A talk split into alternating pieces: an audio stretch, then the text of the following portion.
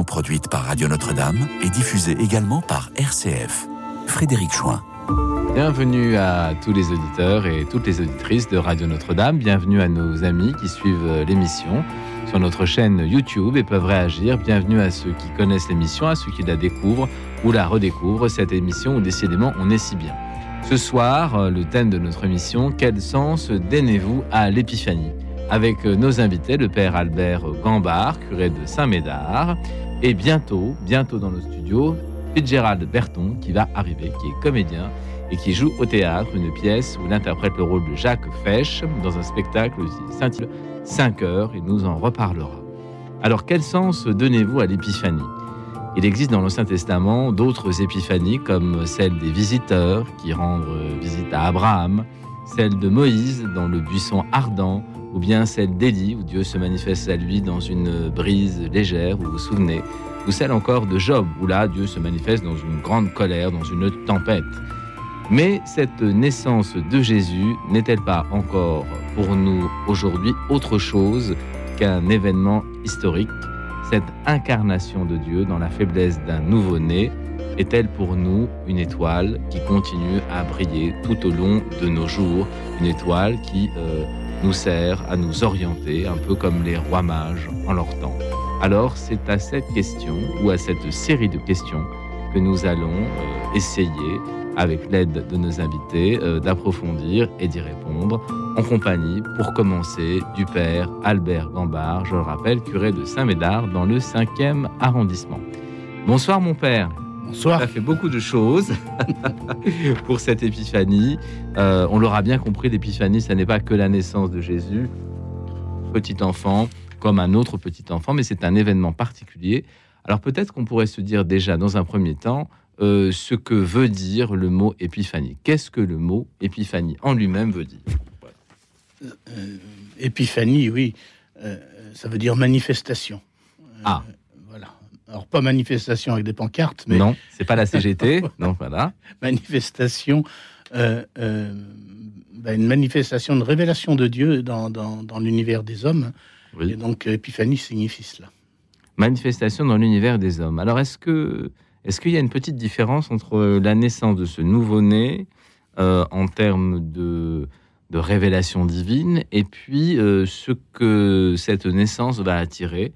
Je veux dire par là l'étoile qui guide les bergers, les bergers eux-mêmes, euh, les rois mages. Est-ce qu'il y a une différence entre la manifestation, je dirais, directe de Dieu et puis la, manifestation médiate de ces personnes, un peu comme nous, qui sont attirées, absorbées, euh, qui vivent une révélation et qui donc se déplacent vers l'enfant? Est-ce qu'il y a quelque chose qui, est différent dans ces deux manifestations divines? C'est euh, comment dire, c'est très intéressant parce qu'on part toujours d'une d'une réalité humaine, euh, des gens qui voient une étoile. Bon, ben voilà, que ça c'est. Ça pourrait nous arriver. Oui, voilà. ça nous arrive d'ailleurs. Des, gens qui voient une étoile et qui en tirent une conclusion par rapport à, à, leur propre sagesse. Mhm. Euh, mais dans, dans l'écriture, l'épiphanie, elle est surtout axée sur l'épiphanie des mages, hein, j'entends oui. dire. Elle est surtout axée sur le fait que cette étoile annonce la naissance d'un roi. Oui. Et c'est cette recherche du, roi nouveau-né qui va euh, donner euh, ben, toute la puissance de manifestation de cet événement. Alors, ça veut dire que les mages se mettent en mouvement parce qu'ils pensent que dans le ciel, il y a un événement cosmique, quelque chose qui n'arrive pas peut-être à décrire complètement, mais en tout cas qui est inhabituel. Ils se mettent en route et c'est dans ce cheminement que quelque chose va les attirer vers cet enfant. C'est un peu comme ça qu'on peut l'imaginer. Ce qui est vraiment très intéressant, hein, quand ben voilà, vous serez tous à la messe dimanche pour l'Épiphanie, donc vous, entendrez, le texte. Entre deux galettes, que, euh, vous aurez, la messe. Que vous aurez médité attentivement. Et, en fait, on s'aperçoit que les mages euh, euh, ne vont pas à Bethléem tout de suite. L'étoile semble les abandonner et ils vont à Jérusalem parce qu'on ne trouve pas un roi euh, dans une étable, mais on le trouve dans un palais. Et donc, du coup, ils vont euh, euh, rencontrer Hérode pour savoir quelle est cette naissance annoncée. Et ce qui est vraiment extraordinaire et particulier, c'est que euh, euh, Hérode, qui est pas un, très bon sire, hein, c'est vraiment, mais n'empêche qu'il va avoir une, intuition forte. Il va dire aux, aux, scribes de regarder dans l'Écriture où doit naître le Messie, le roi d'Israël. Ils vont, je crois que c'est dans le livre de Michée où, ils vont trouver chercher la prophétie. voilà. Et toi, petite Bethléem, tu n'es pas certain. Voilà, voilà. Et donc du coup, le, le Hérode va donner le, le, le, sens de, de, la route. Et en sortant de chez Hérode, il retrouve l'étoile. Et donc, du coup, il y a un lien entre l'écriture et l'étoile qui est extrêmement touchant. Comme si euh, euh, la providence du Seigneur avait voulu que ce soit par la parole de Dieu dans l'écriture qu'il puisse retrouver l'étoile, le chemin et, et, adorer vraiment cet enfant. Et il y a aussi quelque chose d'intéressant, c'est que les mages comprennent qu'il faut suivre cette étoile et trouvent Jésus, alors que le roi Hérode ne trouve rien. Alors, le roi Hérode, il est dans sa rage. Et, en fait, euh, euh, si vous regardez un peu son histoire, il a fait tuer tout le monde autour de lui, tellement il a peur euh, de, qu'on lui prenne la place. Qu'on lui prenne la place. Et donc, quand il entend que des, des, gens importants cherchent le fils d'un roi, il est bouleversé, dit l'Écriture, euh, on, pourrait dire foudrage, quoi. Et donc du coup, il, euh, il dresse un piège euh, pour pouvoir aller certainement tuer cet enfant. Et il va être furieux, vous connaissez l'histoire après, le massacre des innocents, il, va être furieux que les mages partent sans lui donner justement l'adresse d'où est Jésus.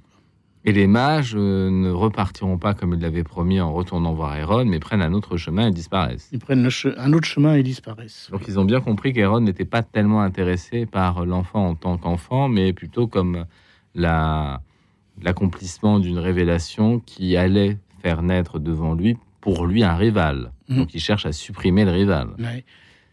On est vraiment avec Hérode au niveau du goût du pouvoir et, de, comment dire, de la pratique euh, euh, mauvaise du pouvoir. C'est-à-dire que j'ai un pouvoir, je m'y tiens. Et, je me bats pour le conserver. C'est pas comme aujourd'hui, heureusement. Tout a changé. heureusement, oui. Et, et, euh, la naissance du Christ est absolument à l'inverse, parce que le signe de l'enfant emmailloté, c'est le signe de celui qui justement n'a aucun pouvoir. Euh, euh, euh, et, donc, du coup, ce paradoxe est extrêmement frappant. C'est pourtant oui, c'est un nouveau-né. vers celui qui n'a aucun pouvoir que les mages vont aller. Ils vont pas se tromper, pour le coup. Les mages qui ont accès à la cour, donc appartiennent sans doute à une certaine élite. Oui, c'est des mages, on va dire, des penseurs, des, des sages astrologues, enfin voilà quoi. Et, donc, s'ils vont à Jérusalem et qu'ils rentrent si vite en contact avec Hérode, c'est qu'ils ont les moyens, quoi. Euh, voilà, leur déplacement a été remarqué. Oui, c'est ça. Donc, ce sont des gens qui comptent dans la société de leur mm. temps et qui ne se trompent pourtant pas, euh, ayant peut-être quelques pouvoirs euh, sur l'importance de, de la naissance de l'enfant. Alors, il y a un deuxième groupe de personnages qui est intéressant, si on continue cette idée du mouvement, c'est, enfin, ce sont les bergers. Alors, les bergers, à l'époque, en tout cas, sont un peu rejetés, vivent en dehors de la société, un peu en marge, disons. Euh, ils ont, euh, contrairement au roi mage, une profession qui n'est pas très enviable, je pense. Et euh, alors, qu'est-ce qui leur arrive à ces bergers Quel est l'élément déterminant? Ils ne lisent pas les étoiles, ils n'ont pas de fortune, ils ne savent peut-être pas lire d'ailleurs. Qu'est-ce qui est déterminant pour ces mages? Alors, Père Albert. Là, ce que c'est ce que dit l'Écriture, hein, ce qu'on chante tous les dimanches, gloire à Dieu au plus haut des cieux, paix sur la terre aux hommes qu'il aime. Euh, euh, ce qui est déterminant, c'est que, euh, eh ben, ils ont cette grâce que le ciel les visite. Oui. les anges, l'ange leur dit hein, aujourd'hui, je vous annonce une grande joie, il vous est né un sauveur. vous le reconnaîtrez à ce signe. C'est amusant. Vous reconnaîtrez le sauveur à ce signe un enfant emmailloté couché dans une mangeoire. Et donc, du coup, et euh, à ce moment-là, s'unissent à, cet ange qui, porte la nouvelle une, myriade d'anges qui chantent Gloire à Dieu au plus haut des cieux et paix sur la terre aux, hommes, à la volonté bonne ou aux hommes que Dieu aime. Que, Dieu aime. Et euh, c'est, euh, comment dire, tout à fait extraordinaire parce que les, effectivement les bergers c'est une classe sociale euh, inférieure. bédouine hein. donc du coup euh, en fait ils, ne peuvent absolument pas respecter les règles les, la loi d'Israël parce qu'en fait ils sont toujours en, en, marge. en, migration. Oui, et donc du coup c'est à eux qu'une nouvelle invraisemblable est faite. Et ça c'est carrément étonnant ça veut dire que euh, euh, ça veut dire que à travers les anges, Dieu s'adresse aux hommes parce qu'il les aime et il les aime pas parce qu'ils sont rois, mages ou riches. Il les aime parce qu'ils sont des hommes et qu'ils sont l'œuvre de sa création. Et il y a quelque chose d'incroyable qui nous ferait arriver à rejoindre quand on regarde les gens qu'on méprise. Alors, si euh, Dieu choisit des rois mages pour se manifester disons, dans sa grandeur, dans sa majesté, dans son cosmos. Il choisit des êtres euh, plutôt faibles, plutôt pauvres, plutôt en marge de la société, pour également leur dire que quelque chose est arrivé. Un peu comme si Dieu voulait euh, embrasser les deux extrêmes de la société. Est-ce que c'est mm. vrai Est-ce qu'on peut se le représenter? Oui, dimanche, justement, dans la première lecture, ça sera euh, Jérusalem, quitte euh, ta robe de tristesse. voilà, mm. et, les rois, c'est dans le psaume, je crois, les rois de, de, de, Saba et de Séba euh, viendront vers toi, t'apporteront des présents, les, rois de Tarsis et des îles. Et Saba, en fait, c'était la limite sud de l'Arabie, du monde connu. Séba, c'était la limite sud de l'Égypte. Et donc, du coup, et le, le royaume de Tarsis, c'est un royaume imaginaire au-delà des mers. Et donc en disant cela, le psaume 10, c'est l'univers entier qui est touché justement par, euh, par, par, cette euh, joie du salut. Quoi. Et là, il y a les rois mages, certainement, qui est le, cette, dimension d'universalité qui joue. Ah bien, c'est sur cette parole extraordinaire que vient d'arriver dans le studio Fitzgerald Berton. Alors Fitzgerald, je vous propose de vous mettre là pour que vous soyez bien visible euh, sur euh, la chaîne YouTube, parce que nous sommes également filmés. Pardon. Fitzgerald, donc, qui est au théâtre et qui va jouer bientôt le rôle de Jacques Fesch dans une pièce qui s'intitule Dans 5 heures. Ce sera au théâtre de la Flèche à partir du 7 janvier, je crois. Alors, non, c'est le théâtre de Belleville. Et excusez-moi d'abord pour mon retard, les aléas du trafic parisien. Voilà, on parlait du mouvement, donc c'est le mouvement de l'épiphanie. Alors, les rois mages parfois sont en retard. Alors, Fitzgerald. Donc, Ce sera au théâtre de Belleville. Théâtre de Belleville. Voilà, j'avais voilà où je où je reprends le spectacle pour la deuxième saison de suite, euh, du 7 au 30 janvier, tous les dimanches, lundis et mardis soirs. D'accord. Théâtre de Belleville, euh, il y a un métro dans le coin. métro Belleville, tout simplement. voilà. Donc du 7 euh, janvier au 30 janvier. D'accord Vous nous redirez qui est Jacques Fesch et puis. Euh, tout à fait. Et ce qui lui est arrivé. J'en profite pour rappeler aux auditeurs le numéro qui permettra de participer à l'émission 01 75 42 92 68 01 75 42 92 68 également une adresse mail auditeurs au pluriel, auditeurs, radio notre-dame.com. Voilà, nous y arrivons. Alors, Fitzgerald, nous parlions de l'épiphanie et nous parlions de la visite des mages et également du moment où les bergers vont rencontrer un ange. Un peu comme si dans tout l'univers et les quatre coins du monde, les plus riches, les plus fortunés, les plus pauvres, les bergers, étaient aspirés, amenés vers l'enfant Jésus. Est-ce que ce sens-là est encore un sens aujourd'hui pour nous dans l'Église, Père Albert D'ailleurs, Père Albert, est-ce que vous connaissez bien Fitzgerald? Et Fitzgerald, est-ce que vous connaissez bien le Père Albert? Non, voilà, on va apprendre à se connaître, je crois. Exactement, en direct. Voilà, donc vous pouvez vous saluer. Bonjour. C'est une vraie rencontre. Mais je ne suis pas Jésus, hein. c'est pas moi qui les a attirés. Hein. C'est la providence. Oui. Je connais Jacques Fesch. Ah, ben voilà, on en reparlera. On aura un point commun. On Voilà. On en reparlera. Euh, Jacques Fesch, qu'on peut considérer aussi comme un pauvre d'une certaine manière. Mm. Alors, les bergers sont attirés par euh, la naissance de Jésus, la rencontre angélique, bien sûr. Euh, Dieu se manifeste à eux via ses anges. Et ces bergers, comme vous le disiez, ne peuvent pas vivre une foi spirituelle ancrée dans une ville, dans une vista, puisqu'ils sont finalement en mouvement. Ils sont nomades. Ils sont nomades. Euh, est-ce que ça nous dit quelque chose aujourd'hui? Est-ce que, euh, que dans dans l'agitation perpétuelle de nos vies, le fait de pouvoir vivre autour d'une paroisse, est-ce que c'est encore une chose facile? Est-ce que les gens trouvent le temps? Est-ce que est-ce c'est compliqué? Est-ce est-ce qu'on se sent encore attiré? Voilà, tous les dimanches pour aller à la rencontre de son Dieu? Est-ce qu'on prend le temps ou est-ce qu'on n'est pas un peu des nomades euh, en exil, euh, un peu comme ces bergers? C'est pas de métaphore. Euh, oui, le, comment dire, il y, a le problème du rite. Alors le rite, je suis prêtre, donc j'aime bien avoir des gens à la messe, sinon c'est triste, quoi. Voilà. Mais beaucoup de beaucoup beaucoup de personnes disent on a la foi encore là, dans, des préparations d'obsèques, mais l'Église, l'institution nous gêne et tout cela. Pourtant, euh, c'est bien moi qui suis prêtre dans cette Église qui viennent voir. Et donc, du coup, je me dis souvent, euh, il y a un vrai appel. Il y a un vrai appel, mais euh, l'institution fait peur. Et les bergers donnent bien cette impression de, de répondre à un appel, mais l'institution fait peur. Et donc, comment on peut sortir d'un cadre institutionnel pour vraiment euh, euh, retrouver le contact, quoi, retrouver le, que, et comme prêtre, je rajouterai aussi que euh, c'est un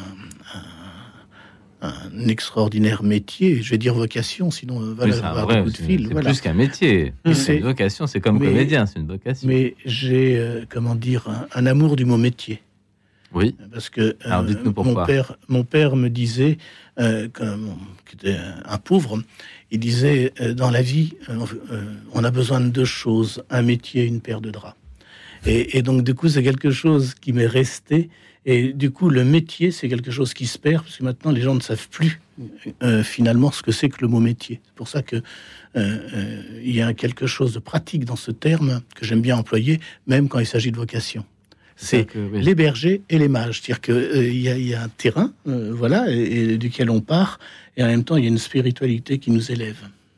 Oui, et puis souvent, les gens, enfin, en tout cas les plus jeunes, veulent gagner de l'argent. Qu'est-ce que tu veux faire plus tard? Je veux gagner de l'argent. Ils parlent plus de métier. Mm un, petit glissement de sens. Mais euh, pour dire, j'ai lu des articles sur les, tailleurs de pierre euh, de Notre-Dame, 24 ans et, une vraie passion. Et là, je dis, il y a quelque chose de beau, quoi. Oui, là, c'est un vrai métier, pour le coup. Nous allons écouter maintenant euh, Manic. Manic, ce sera la première, oui, la première audition, la première musique que nous allons écouter. Manic qui chante l'Épiphanie, c'est bien le thème de notre émission. Manic. Écoute dans la nuit, une émission produite par Radio Notre-Dame et diffusée également par RCF.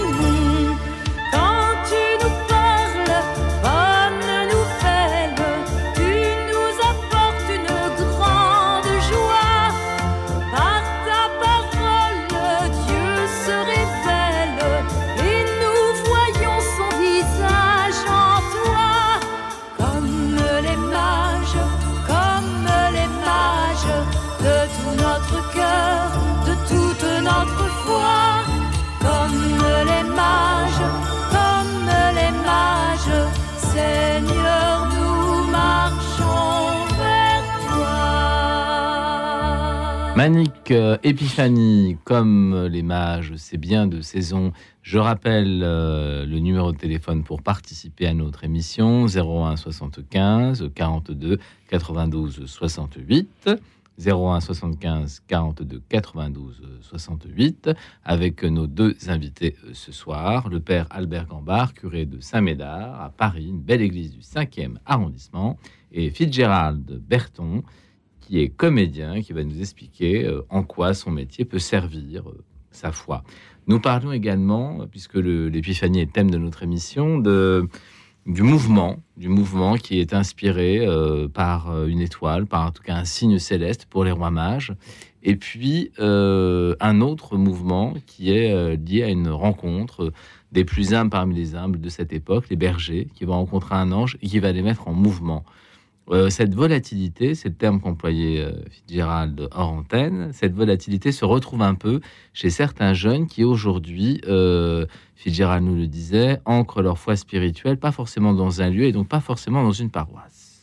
Oui, c'est vrai qu'on évoquait à l'instant avec vous, Père, le fait que les, que, les croyants d'aujourd'hui ne sont pas forcément attachés à une paroisse précise.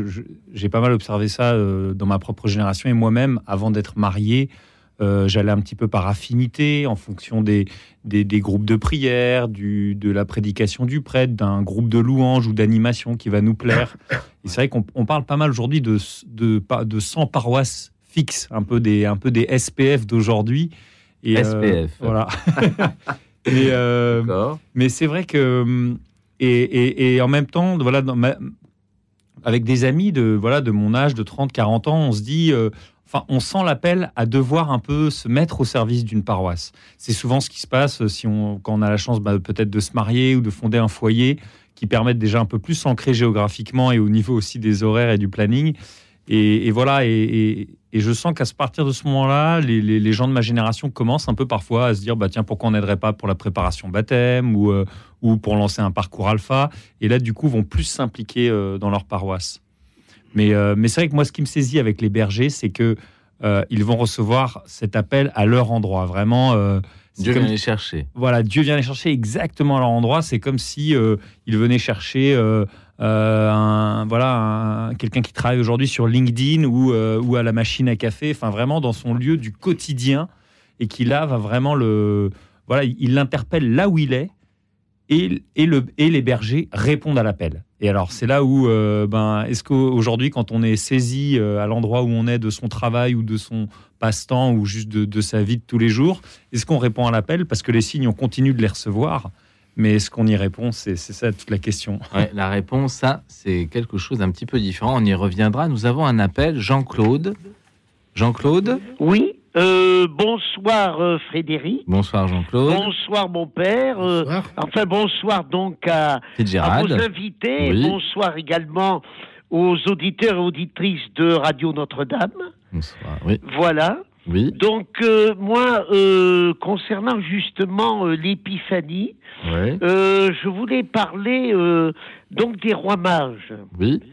Alors, les rois mages, Gaspard, Melchior et Balthazar, étaient donc euh, des mages d'Orient. C'était des hommes euh, de grand savoir qui étudiaient le ciel.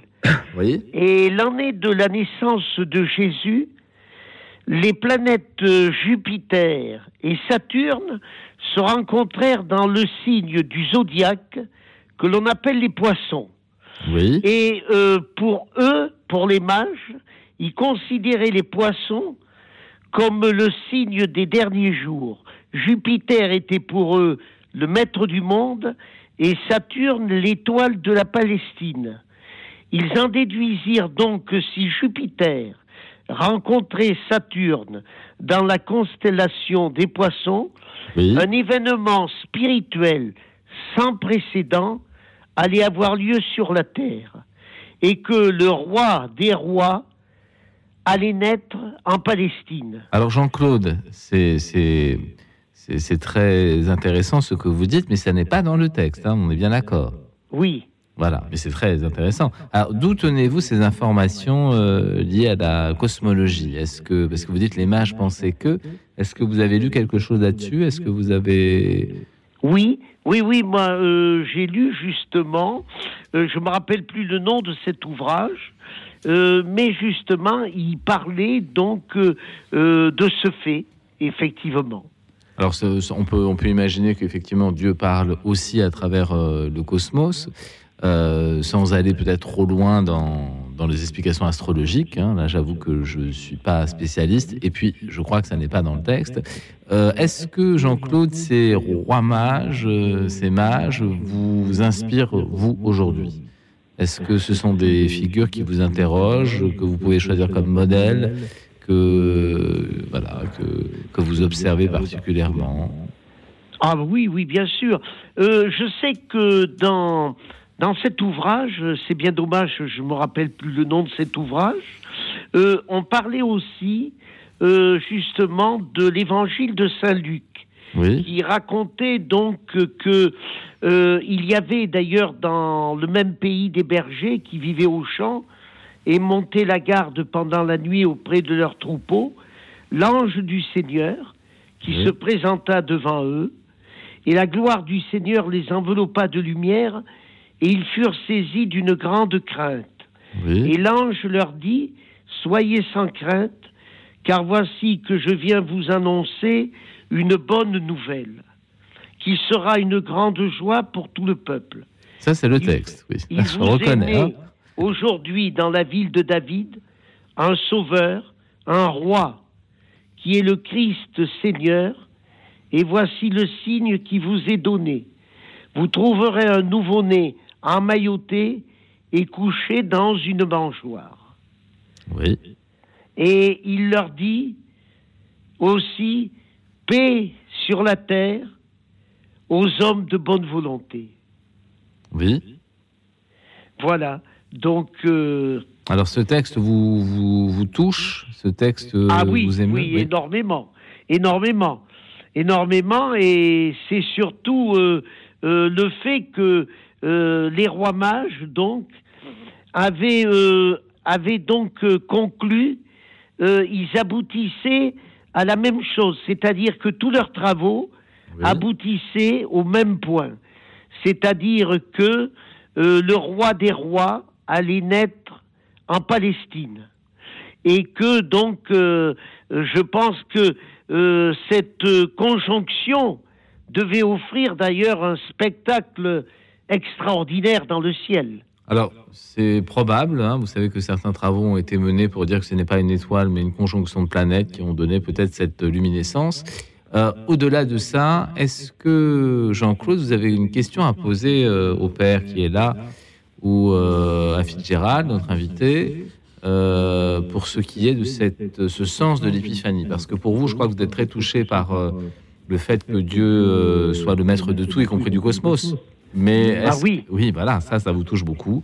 Mais est-ce que vous avez une question à poser au père ou alors, euh, voilà, en ce qui concerne effectivement le, le, sens de cette euh, toute puissance, peut-être? Oui, euh, je voulais peut-être ajouter concernant l'épiphanie que justement Jésus n'est pas venu dans la gloire d'un nouveau David ou d'un nouveau Salomon, mais il est venu pauvre, parmi les plus pauvres, pour mieux comprendre le cœur des hommes. Oui. Oui, c'est tout à fait vrai. Oui, oui. Bon, mais écoutez, merci Jean-Claude. Est-ce que vous avez une question quand même? Profitez-en. Au père. Oh ben, euh, écoutez, non, je pense que le père a, a, très bien résumé effectivement euh, euh, ce qu'il y avait à dire concernant euh, les bergers et les rois mages. Hein. Oui, oui, Je pense qu'il a parfaitement bien, euh, effectivement, résumé cela. Bon, bah, Père Albert est très content, donc il a été très bon, parce que c'est souvent sa question est-ce qu'il est bon à la messe? Il a été très bon à la radio, en tout cas. Ça, ça marche bien. Bon, ben, merci beaucoup, Jean-Claude, en tout cas, de votre appel. Je vous en prie. Et ça va nous permettre de rebondir un peu. Dieu est maître de toutes choses, et puis euh, il choisit pour son incarnation un nouveau-né sans défense. Il aurait pu s'incarner dans un personnage déjà adulte, un Conan le barbare sur un cheval, enfin un truc impressionnant, euh, qui aurait mis tout le monde d'accord. Et non, il choisit un petit bébé. Alors, quelle est cette. Euh, cette incarnation, ce choix divin de choisir vraiment ce qu'il y a de plus faible alors que Dieu est le plus puissant. Qui veut répondre? Le, ça m'évoque. Vous savez que, alors je voudrais pas brouiller les auditeurs, mais, mais dans la liturgie, on va parler de trois épiphanies. Alors, il y a l'épiphanie des rois mages, il y a le baptême de Jésus et les noces de Cana. Et, euh, le baptême de Jésus, pourquoi? Parce que euh, euh, il met les pieds dans l'eau dans laquelle les gens reconnaissent leurs péchés. C'est un peu comme les piscines de Lourdes, c'est-à-dire que c'est une eau qui est chargée de toute notre souffrance, de tous nos, péchés. Et Jésus, c'est quand il met les pieds dans cette eau que la révélation se fait, celui-ci est mon fils bien-aimé, que le Saint-Esprit se manifeste sous la forme d'une colombe. Et donc, c'est pour ça qu'on parle d'épiphanie. Il y a une manifestation, euh, mais euh, le Seigneur n'attend pas qu'on soit euh, des saints. Il vient nous rejoindre là où l'on est, c'est-à-dire dans, dans, la boue, finalement. Mhm. Et donc, ça, c'est une extraordinaire épiphanie et une très bonne nouvelle. Et les noces de Cana.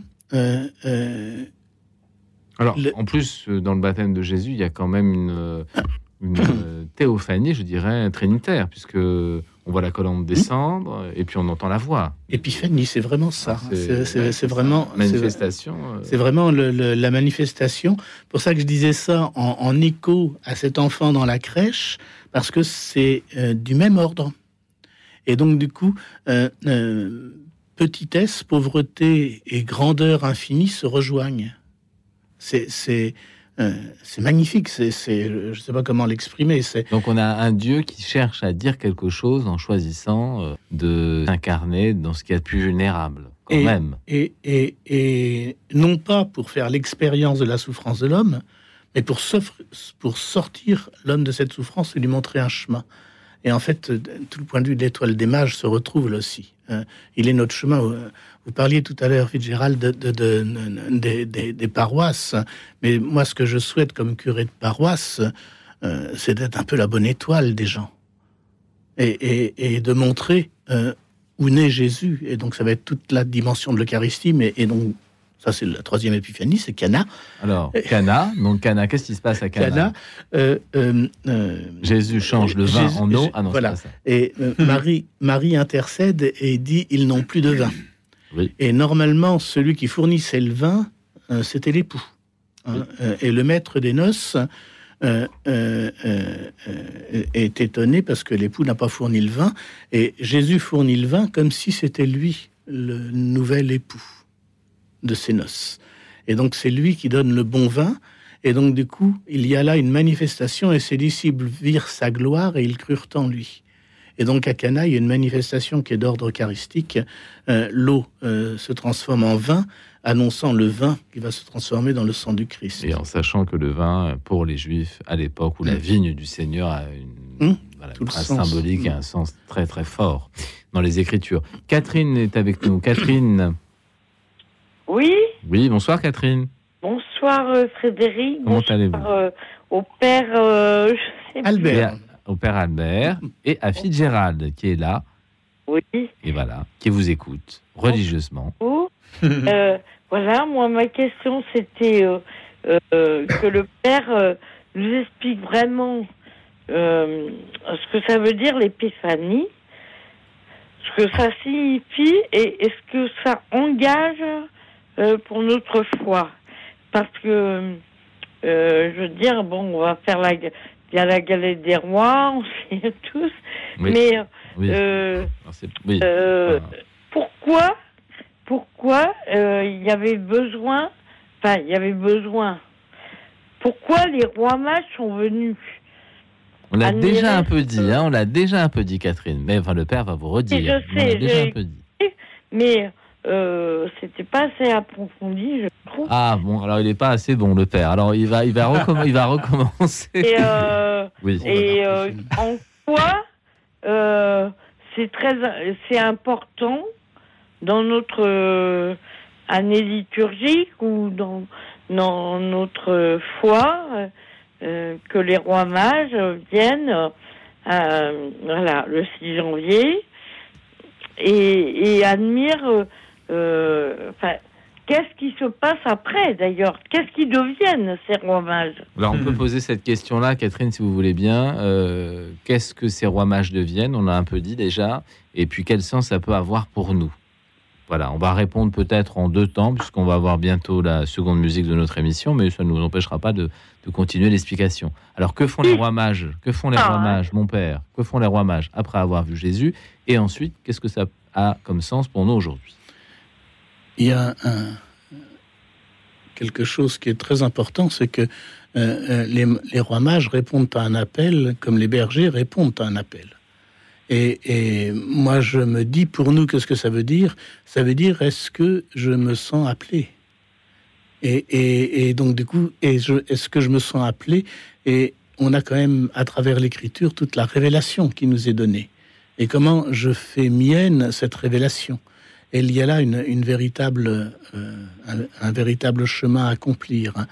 Euh, euh, Peut-être, je ne sais pas comment dire, mais... mais Disons qu'un appel de Dieu oui, suggère toujours une réponse. je- Enfin, je- il y a une attente, donc il y a une, je prends- une tension. Je prends un exemple marin.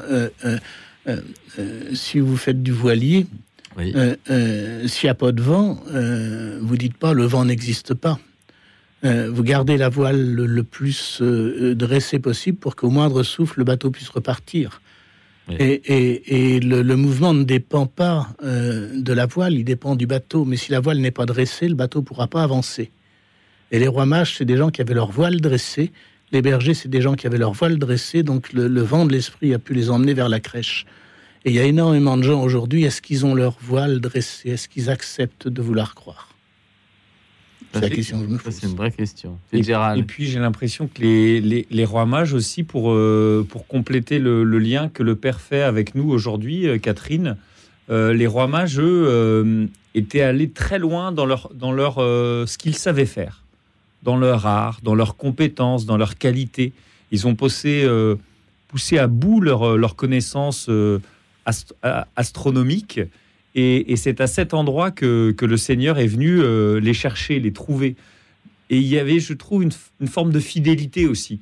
Comme pour les bergers qui faisaient pas. Alors, eux, c'est un peu l'autre côté de l'échelle sociale. Oui. Ils font la, la- la tâche presque la plus ingrate de la société de l'époque. Mais Oui. ils, y- ils y sont fidèles. Ils accomplissent un peu ce qu'on appelle son devoir d'État aussi Son métier. son métier, sa mission. Et à cet endroit où ils sont fidèles, où ils font leur mieux possible, le Seigneur les appelle et ils répondent. Et ils répondent avec ce qu'ils sont. Les bergers avec leur, euh, leur qualité de berger et les rois mages avec leur qualité de, de savants. Et je crois que c'est peut-être là aussi une, quelque chose qui nous interpelle, Catherine, c'est comment là où je suis, là où je vis, essayer de donner le, le meilleur de moi-même et de voir là où le Seigneur m'appelle, là où je suis concrètement. Oui. Euh, eh, euh, vous m'écoutez? Bien Oui, sûr. oui, oui, on vous écoute, Catherine. Euh, mais je pense que. Je voulais oui, poser la question. oui. euh, mais après, euh, qu'est-ce qu'ils ont fait les rois mages après Alors, Ah juste. oui. bah, bah, Et deuxième aussi, question. oui. Par rapport euh, aux astrophysiciens Oh là là. Oh là scientifiques, là. Oui, à Hubert Rive, moi j'aime énormément oui. euh, Alors, Ca- Catherine, on va, on va, puis la science, on va juste, Catherine, on va juste écouter un peu. de- à la création. Catherine, on va juste écouter un peu de musique et ensuite on vous reprendra à l'antenne Ah, pour savoir ce qu'ont les mages sont devenus après leur visite à Jésus et puis quelle euh, incidence ça peut avoir puisque je rapport Bing Bang Voilà. et Ah ben, on va- ça, on peut en parler si vous voulez. Alors, on va, je pense, j'en parlerai. Donc, Ado Remus, Ado Remus, euh, un groupe choral tchèque qui euh, chante un chant à Hérode. Hérode, pourquoi as-tu peur? Ado Remus. Écoute dans la nuit, une émission produite par Radio Notre-Dame et diffusée également par RCF.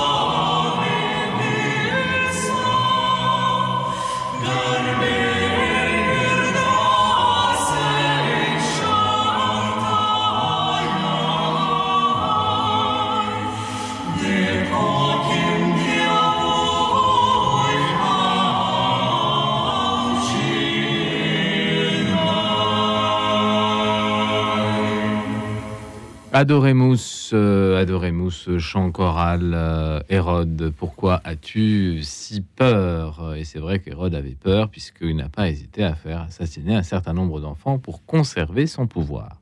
Ça n'était pas la question de Catherine. Catherine qui demandait que font les rois mages après avoir vu Jésus? Première question. Et deuxième question, quel rapport ça peut bien avoir avec l'astrophysique aujourd'hui? Alors, mon père, pour ce qui est des rois mages, je vous laisse la réponse, je me charge de l'astrophysique.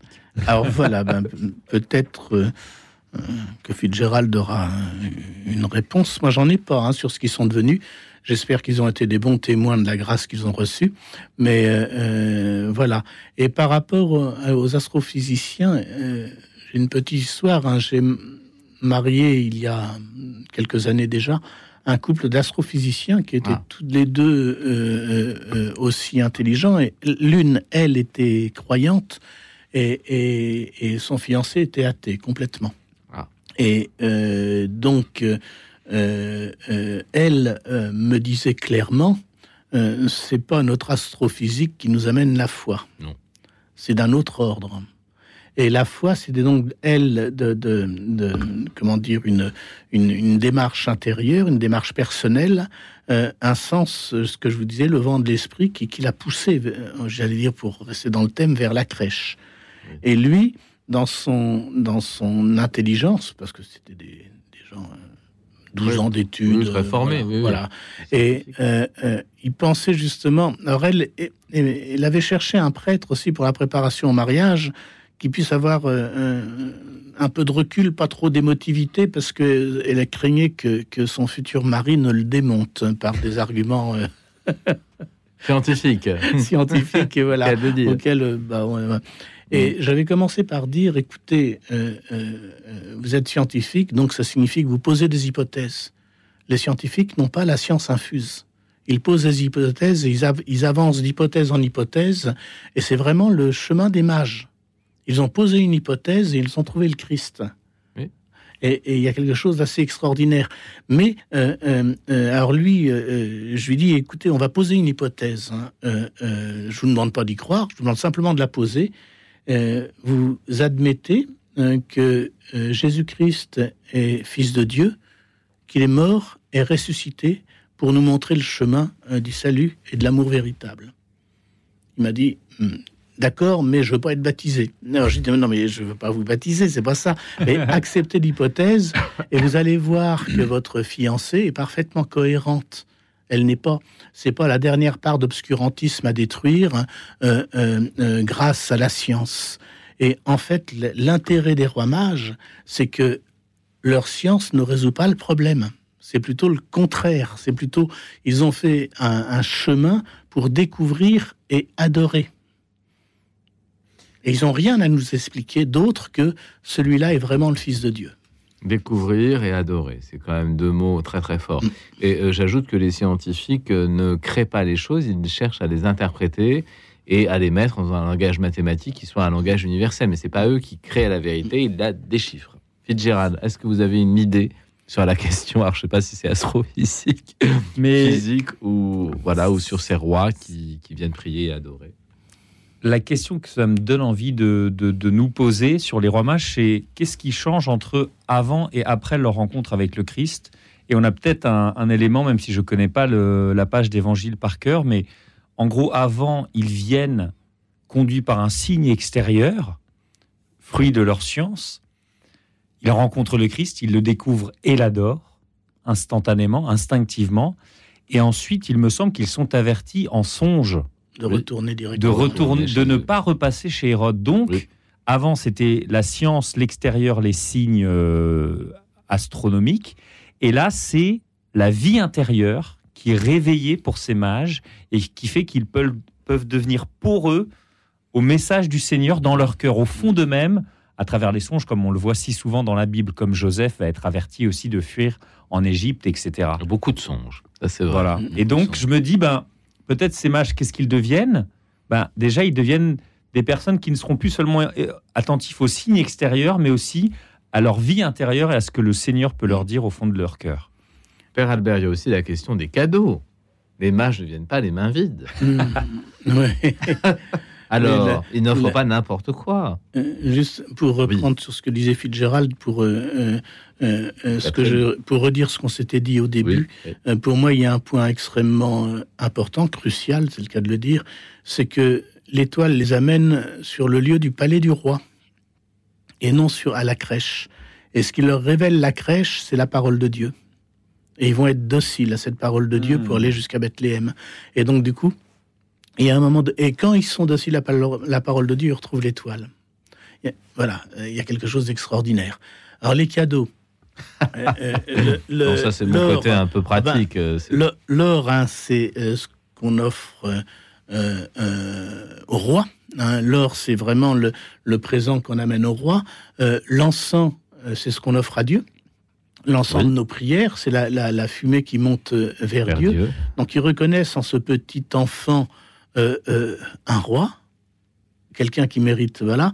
Euh, l'encens, ils reconnaissent en lui cette dimension divine, et la myrrhe, c'est ce qui sert à embaumer les corps hein, lors de la mort.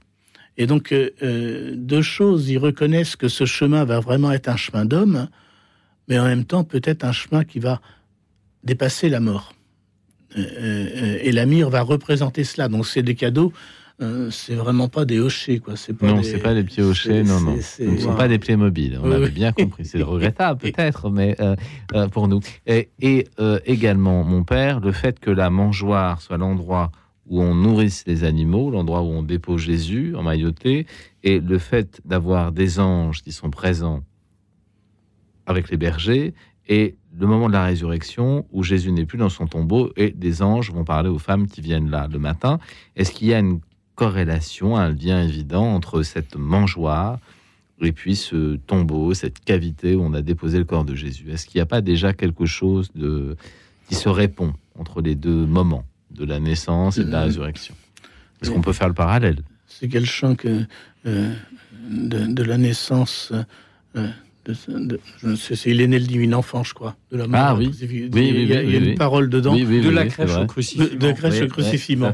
Euh, On a chanté il n'y a pas Dieu, trop longtemps. Dieu nous donne un, de nos livres un profond mystère. Oui. Euh, Est-ce qu'il y a une, Ce que vous dites là, oui, il y a une ligne. il, y a, une ligne extraordinaire et c'est euh, euh, déjà Marie dans, dans, le mystère de l'Annonciation. elle reçoit la révélation qu'elle va mettre au monde un enfant et Joseph pense euh, la répudier secrètement pour pas qu'elle soit livrée à la, vindicte, à, la, à la vindicte. Et, donc, du coup, la, dimension de mort est présente dès l'Annonciation. Et quand ils sont repoussés de partout et que l'enfant naît dans une mangeoire, la dimension de mort, elle est, elle est liée. La mangeoire Bethléem, c'est la maison du pain.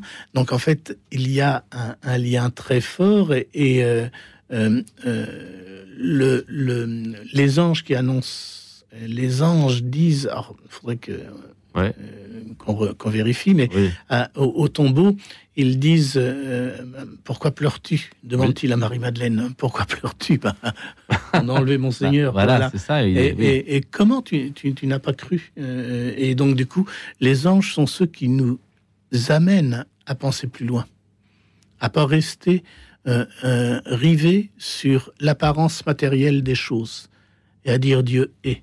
Et la création euh, de Dieu est, beaucoup plus spirituel que euh, une simple mécanique. Pas une intelligence, c'est pas une intelligence artificielle. Quoi. Non. Hmm. Et est-ce que les anges, euh, est-ce qu'on peut percevoir encore aujourd'hui leur présence, puisqu'ils sont très actifs dans les textes, mais on a l'impression que dans notre vie, ils sont un peu moins actifs? Alors, alors, Fitzgerald, je Fitzgerald, je ne sais pas, c'est peut-être un ange d'ailleurs, je ne sais pas, il arrive un peu en retard. Bon, alors je ne sais pas. Alors, est-ce que est-ce qu'on peut dire que les anges se manifestent aujourd'hui, Fitzgerald? Est-ce que vous avez une expérience euh, angélique? Euh, Il y en a peu quand même. J'ai non, j'ai pas eu d'expérience directe, mais c'est vrai que j'essaie de prendre soin depuis quelques années de, prier mon ange gardien, euh, de, lui demander de me guider, de de, m'aider à, être protégé. Euh, parfois, on pense avec mon épouse aussi à nos, à nos deux anges gardiens qui sont aussi en train de, voilà, de, de, de, nous accompagner, de, aussi de, se rencontrer, complices en fait, voilà, pour, pour créer notre foyer, pour nous aider. Mais euh, je n'en ai pas eu de manifestation. Après, il y a des moments où il se passe des choses. Moi, j'avais été extrêmement touché par le film de Wim Wenders, Les ailes du désir. Un beau film, oui. Où on voit ces anges euh, qui sont donc des, voilà, qui, qui, suivent chaque être humain et puis qui, qui, qui, le, qui décale un peu la personne pour qu'elle évite un accident, qui, qui lui murmure des choses à l'oreille. Et évidemment, ce qui est euh, magnifique, c'est dont seuls les enfants euh, perçoivent la présence et parfois les mmh. paroles. Et donc, il y a des petits garçons au moment, des petits enfants dans un bus. Il y a le, l'ange est là et eux le regardent droit dans les yeux, alors que tous les adultes sont, sont ne sont plus connectés à ça. Donc, euh, c'est vrai qu'il y a ces petits hasards de la vie qu'on voit dans les ailes du désir qui, peut-être parfois me, une fois je sais qu'un casque de moto est tombé du deuxième étage d'une fenêtre et a frôlé mon, mon visage. Et je pense que s'il avait il avait atterri sur mon crâne je ne sais pas si je serais encore parmi nous aujourd'hui. Et est-ce que voilà est-ce qu'un ange gardien m'a retenu pour que je m'arrête juste à temps euh, mystérieusement peut-être? Oui c'est la protection l'annonce euh, voilà, la présence des anges, c'est toujours une chose un peu euh, délicate, mais c'est la foi de l'Église. Hein alors, l'idée de l'ange, hein, ce qu'on enseigne généralement, mhm. euh, euh, l'ange, ça va être plus largement le souffle de Dieu. Ça va être justement, dans un point de vue de révélation, la manière dont Dieu se manifeste aux hommes pour pouvoir entendre son message. Donc l'ange, ça peut avoir un, sens très large. Hmm. Et donc, du coup, euh, euh, ça peut être Dieu lui-même dans certains euh, textes de l'Ancien Testament. Oui, c'est pour ça l'ange. les anges se définissent par leur mission. Gabriel, force de Dieu. Michel, qui est comme Dieu, je crois, et, Raphaël, Dieu guéri. Et donc, en fait, c'est à partir de la mission qu'on va déterminer cela. Et dans la tradition juive, il y a une, comment dire, une hiérarchie des anges. Séraphin, chérubin et tout ça. Et par contre, il y a un danger à trop idolâtrer les anges. Parce que, ah, expliquez-nous euh, ça. Euh, comment? Expliquez-nous ça. Ne pas idolâtrer les anges. Ne pas idolâtrer les anges. Les anges, ça voudrait dire euh, comment dire, vouloir essayer de rentrer en contact avec des êtres supérieurs pour en attirer un, bienfait personnel, en quelque sorte. Hmm. Je, définirais ça comme ça. Il ne faut pas oublier que les, anges sont des messagers. Hein. Angelos, en grec, hein, c'est le messager, celui qui porte un message. Et, donc, du coup, ils nous, ils nous annoncent, ils sont un peu comme les rois mages, finalement. Ils nous montrent un chemin. Et ils nous, ils nous définissent pas, euh, comment dire, c'est pas, euh, ils nous montrent un chemin, ils nous éclairent, ils nous protègent, et, ils nous permettent de découvrir justement le Christ. comme, comme sauveur. Des signes aussi, en fait. C'est des signes, c'est ça. Alors, on entend déjà le générique de la première heure de l'émission qui touche à sa fin. Nous allons nous diriger lentement vers la deuxième heure de l'émission. Je vous rappelle le numéro de téléphone 01 75 42 92 68 01 75 80 01 75 42 92 68. J'y arrive et nous nous retrouvons juste après euh, la pause sur cette euh, histoire angélique. Thank you.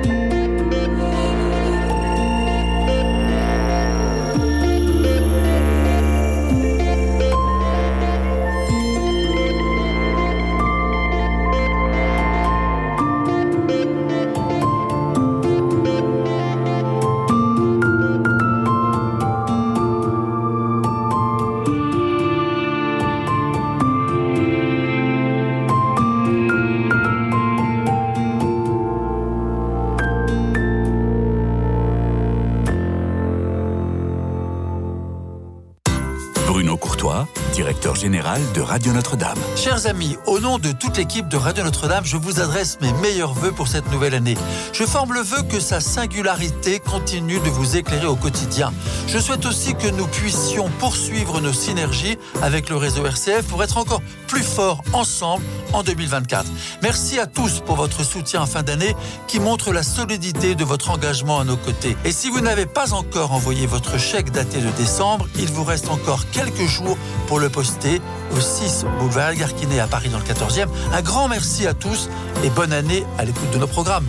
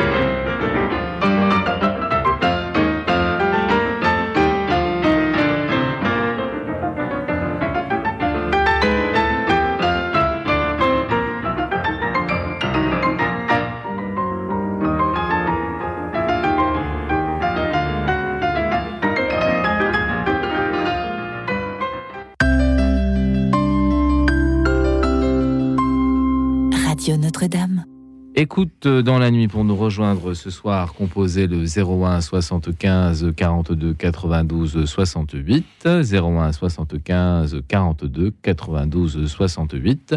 Le thème de notre émission, le sens que l'épiphanie, la manifestation donc euh, de Jésus dans l'histoire, quel sens cela a pour nous aujourd'hui? Nous avons, je crois, à l'antenne Stéphanie. Alors, est-ce que Stéphanie nous appelle? Est-ce qu'elle est là? Est-ce qu'on peut l'entendre Bonsoir. Stéphanie. Allô oui. Bonsoir Frédéric. Ça va bien Bonsoir à, chacun de vos invités. Oui, oui, très bien. Vous écoutant, ça va très bien. Alors, euh, nous n'arrivions pas à lire votre fiche. Et donc, ah. vous voulez nous interroger ou poser une question peut-être ou à nos Je voulais revenir simplement euh, un petit retour en arrière sur la personnalité des mages et euh, souligner, un tout petit peu leur, leur attitude en termes de, de confiance et de volonté.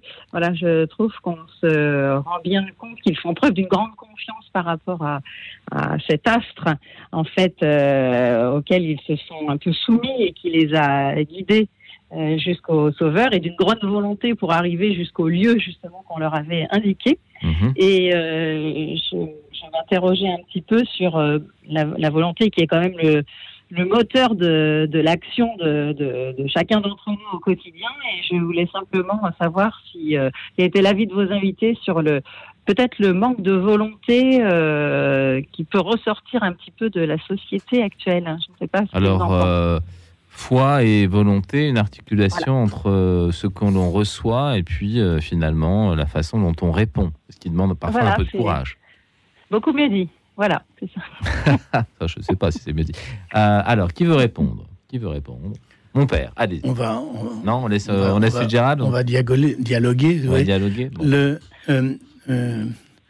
comment dire le, la volonté, le, problème du mot volonté, c'est que euh, on peut être volontariste et donc du coup euh, euh, créer ses propres chemins et après pouvoir en sortir. J'avais quelque chose qui m'a frappé dans, ma vie de prêtre. J'étais responsable du frat de Jambeville. Oui. Et, pour les jeunes de, de 3e, 4e, on était allé voir l'abbé Pierre, qui était un vieil homme. Hein, et, et, pour lui demander, il ne pouvait pas intervenir sur le frat parce qu'il était trop vieux, mais de, lui demander une vidéo. Donc on est allé le voir. Hein.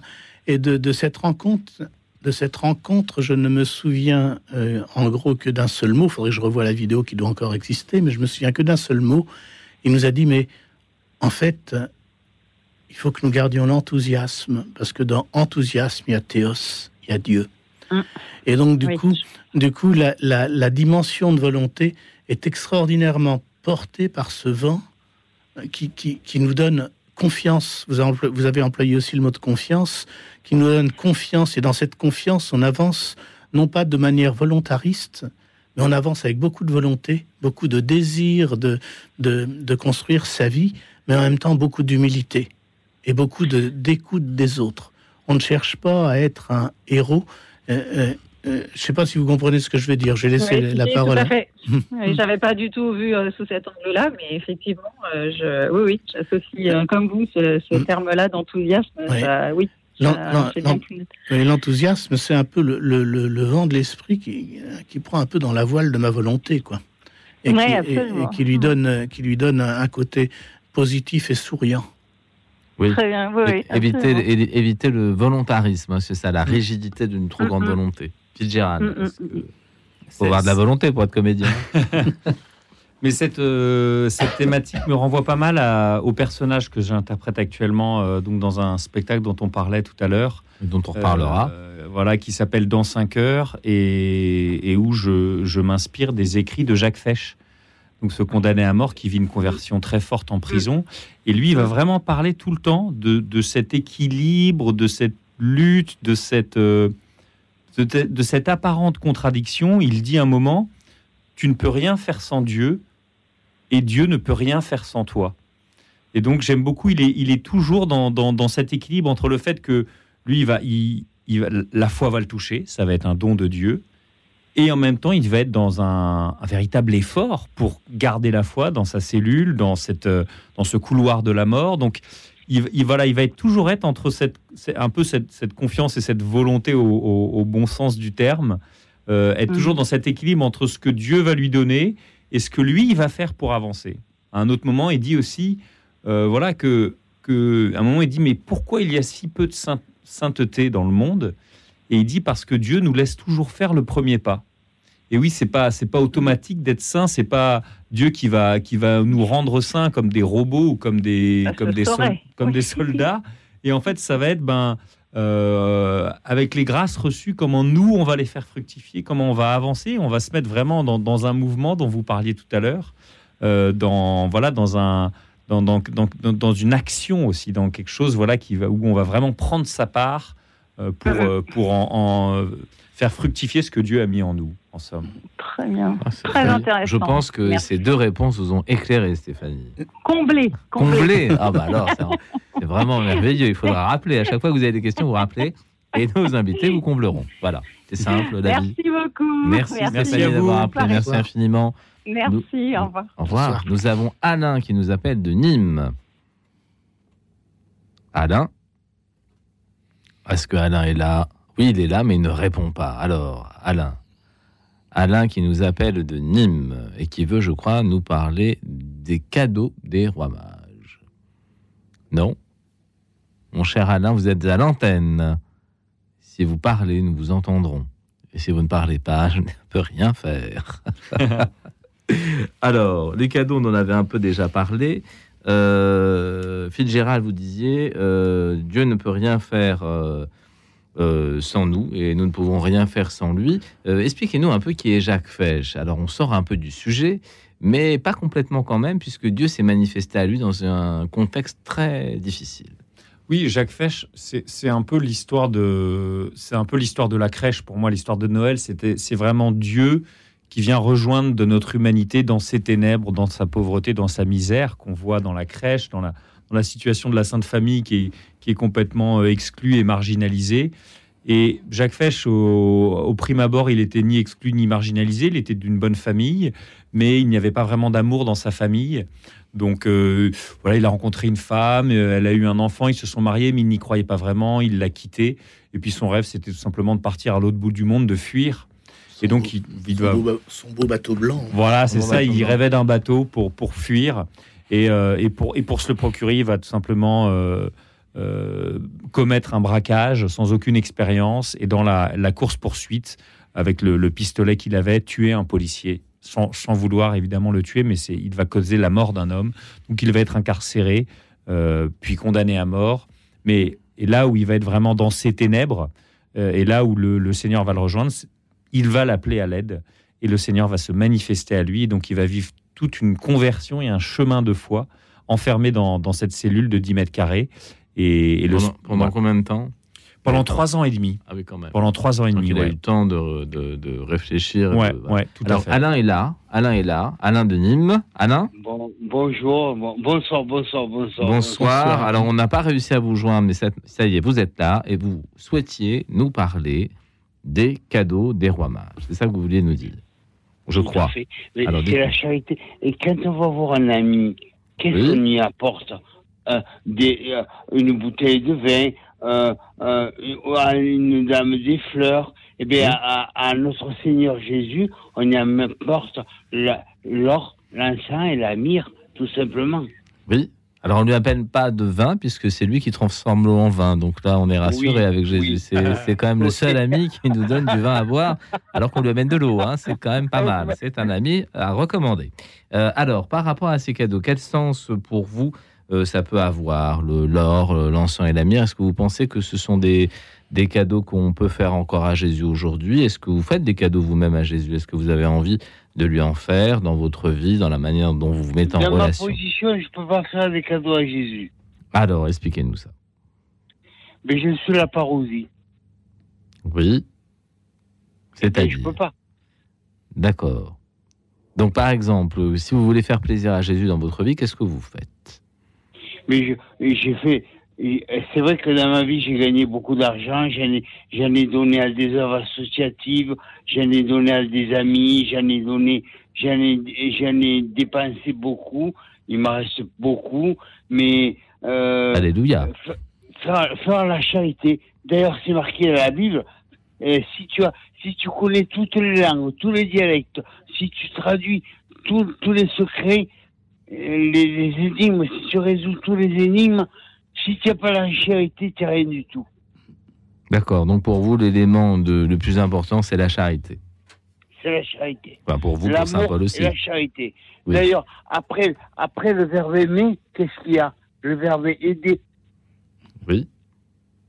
Donc, c'est quelque chose qui, pour vous, importe beaucoup. C'est un peu la façon dont vous vous mettez en relation avec Dieu, si j'ai bien compris.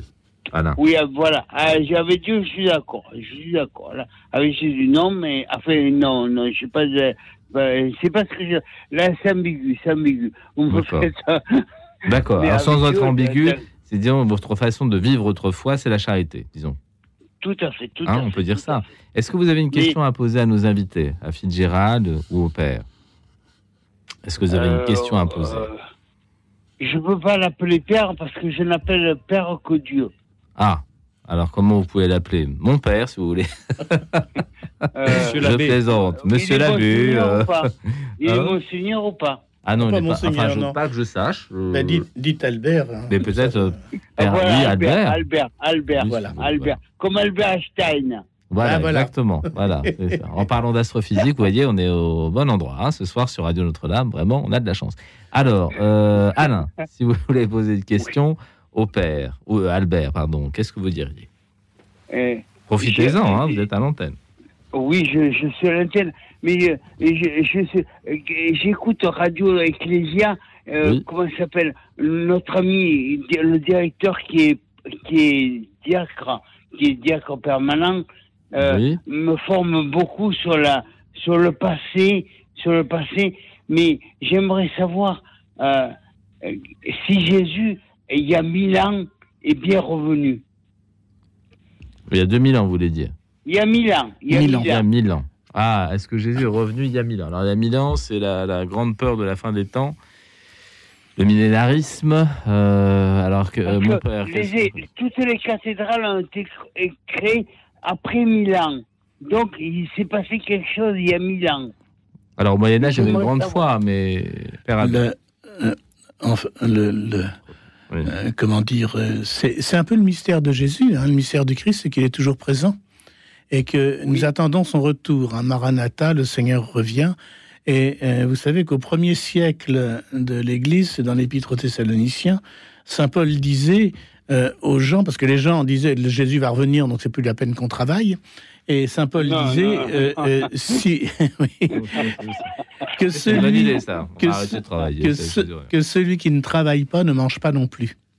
Et en fait, euh, nul ne connaît le retour, euh, j'allais dire, de, de- de- la parousie, comme vous dites, le retour, le retour du Christ, le retour où, il, où ça sera la victoire sur la mort, et où il entraînera tout le monde dans, dans- dans sa résurrection. Il sera le chef, la tête, justement, de, de, de- de la création. Et euh, par contre, il y a eu euh, dans l'Église des, des, des mouvements extraordinaires. Quelqu'un comme euh, François d'Assise va être un Ah oui. extraordinaire signe du Christ hein, à travers, justement, dans une Église qui allait mal. euh, au lieu de rejeter l'Église et de condamner les clercs, il va vivre une vie de sainteté qui va donner envie aux autres de le suivre. Et donc, du coup, euh, François va vraiment être euh, un, un témoin de Jésus. Et donc, dans l'Église, peut-être qu'il faut savoir voir euh, la présence de Christ dans les gens que, que nous rencontrons ça que le- et qui nous relèvent. Mais pour ça la, que la, la- Mario Di Baglio a voulu prendre le, le titre de François. La- oui, Oui. la, la, la- la parousie, ça c'est un grand mystère. Et, et quand le Christ revient, ben, il s'agit de la fin du un monde. mystère pour vous. Voilà. Ben oui, pour nous tous, oui. Mm. Alors, mystère, c'est pas un mystère à boule de gomme. Hein. C'est une question. C'est une question qu'on approfondit et, et- et qu'on ne cesse d'approfondir. Hein. C'est pas, c'est pas le mystère de la chambre jaune. Hein, vous avez vu. Non, non, je Hein. sais, je Ben sais. voilà. je sais, Voilà, donc c'est quelque chose sur sais. lequel on revient Je- et sur lequel on, réfléchit.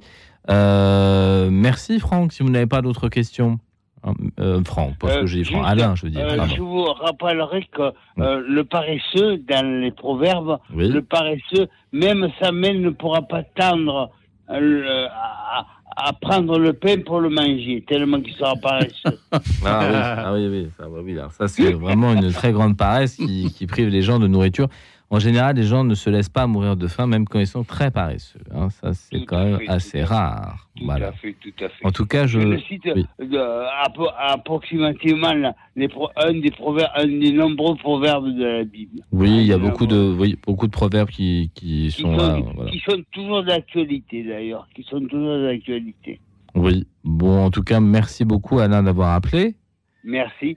Euh, je, Vous voulez ajouter quelque je- chose? J'aurais voulu vous envoyer le soleil qu'on avait aujourd'hui à Nîmes.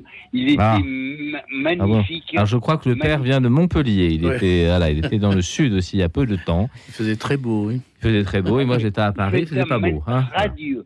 oui, radieux. oui, un soleil radieux. Ben voilà. Nîmes, euh, par rapport à Montpellier, ça n'a rien à voir. C'est la plus belle ville de France.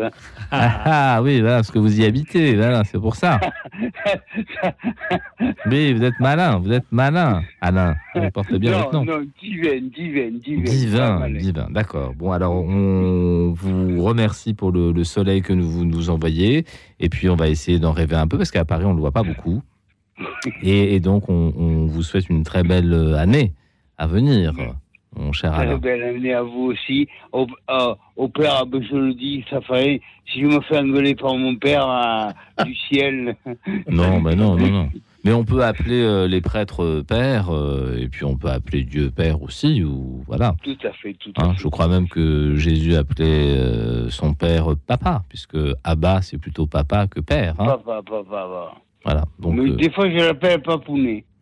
je n'irai peut-être pas jusque-là, mais théologiquement, je ne sais pas si ça tient beaucoup papounet. Mais enfin, euh, papa, ça peut tenir quand même, je pense. Tout à fait, tout à fait, tout à fait, tout à fait. merci, merci beaucoup. Bonne soirée, bonne soirée. Merci beaucoup, Alain, d'avoir. Euh, merci beaucoup d'avoir appelé. Merci, Alain.